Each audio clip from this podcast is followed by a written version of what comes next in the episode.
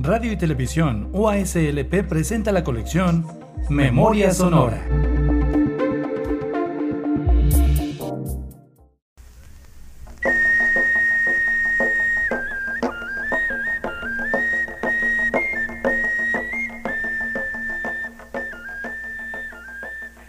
El Real de San Luis Minas del Potosí, antecedente de la ciudad actual, fue fundado el 3 de noviembre de 1592 por el franciscano español Diego de la Magdalena y el capitán mestizo Miguel Caldera.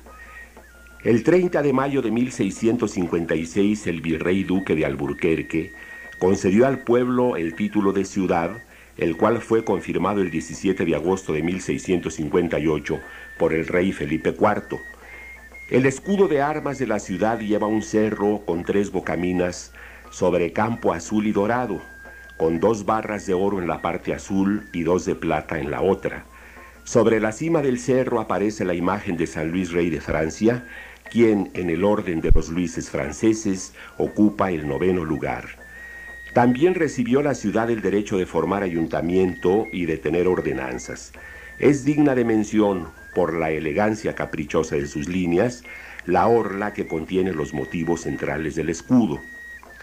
La ciudad de San Luis Potosí es una flor de cantera mural caída del siglo XVIII sobre las arenas del desierto.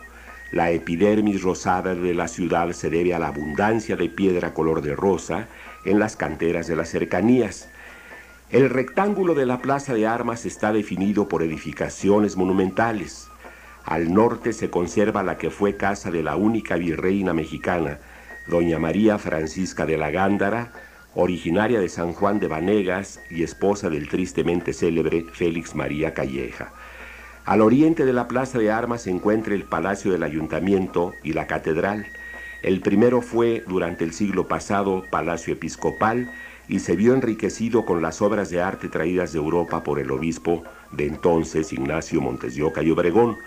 Los amplios y esbeltos corredores del exterior no solo dan frente a la plaza, sino que forman ángulo y continúan por la calle de los Bravo.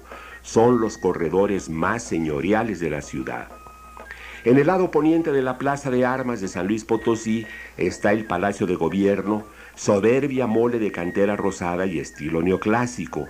Según los documentos del archivo, este palacio comenzó a ser construido el 12 de enero de 1799 de acuerdo con los planos del arquitecto Miguel Costanzó.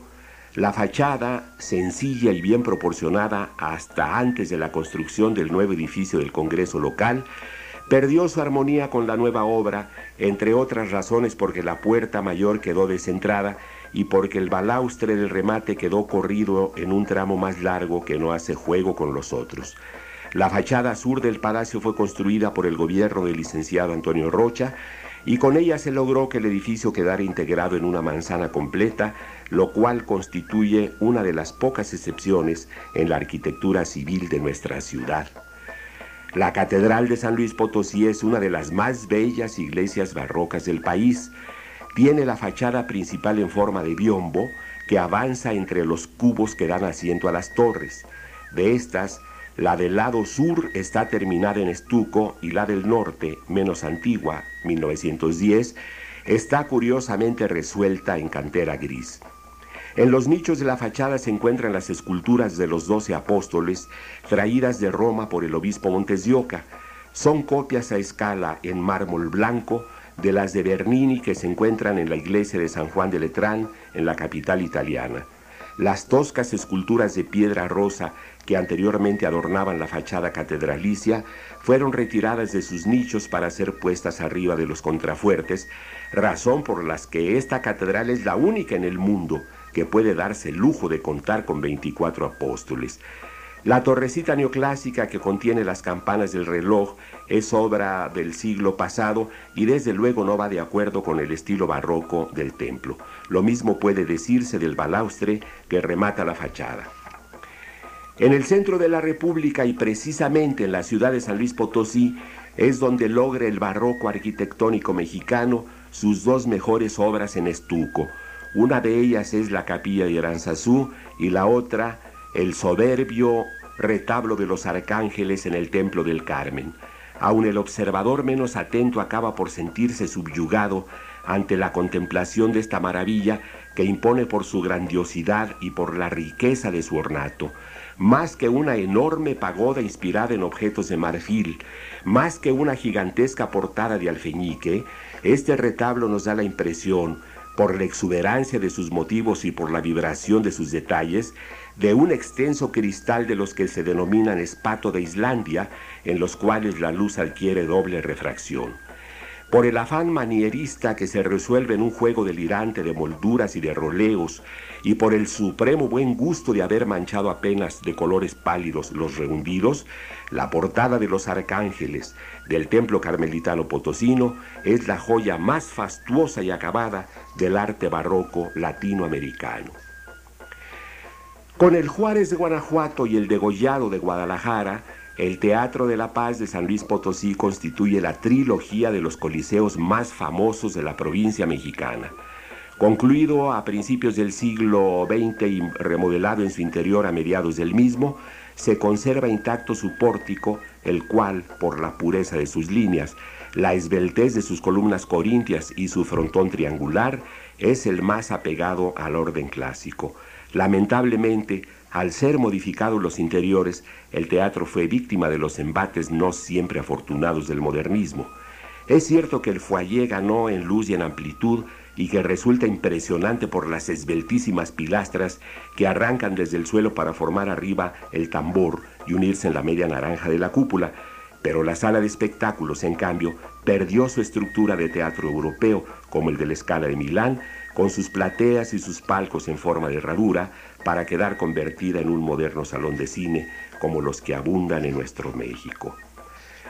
La muestra arquitectónica potosina más moderna y audaz, que a fuerza de serlo resulta bella e interesante, es el Auditorio Miguel Barragán, considerado como una de las diez obras maestras en su tipo existentes en América Latina. El diseño se debe al arquitecto Francisco Marroquín, bajo el mandato gubernamental del licenciado Antonio Rocha. Este auditorio sirve para deportes bajo techo y para eventos culturales masivos. Cuenta con 3.500 butacas, de las cuales no hay una sola muerta, distribuidas en tres secciones. En caso necesario es posible utilizar las contracanchas, lo cual permite colocar en ellas mil asientos más. La cancha es de corcho portugués y el techo, lo más interesante del auditorio, es de los llamados técnicamente de estructura colgada y paraboloide hiperbólico de planta elíptica. No hay debajo de él ni una sola columna y va sujeto de un anillo de compresiones por cables o cuerdas, de las cuales la mayor mide 75 metros y la menor 50. Si a esto agregamos los sistemas de iluminación diurna y nocturna y el equipo electrónico necesario, podemos afirmar con orgullo que los potosinos contamos con uno de los auditorios más bellos y funcionales de Latinoamérica. Este fue un rápido paseo por la ciudad de San Luis Potosí, que en dos ocasiones, durante los asiagos días de la restauración de la República, fue morada del presidente Juárez y capital del país. Aquí mismo también fue firmado por don Francisco y Madero el Plan Revolucionario de 1910. El audio que acabas de escuchar forma parte del acervo del Centro de Documentación Audiovisual.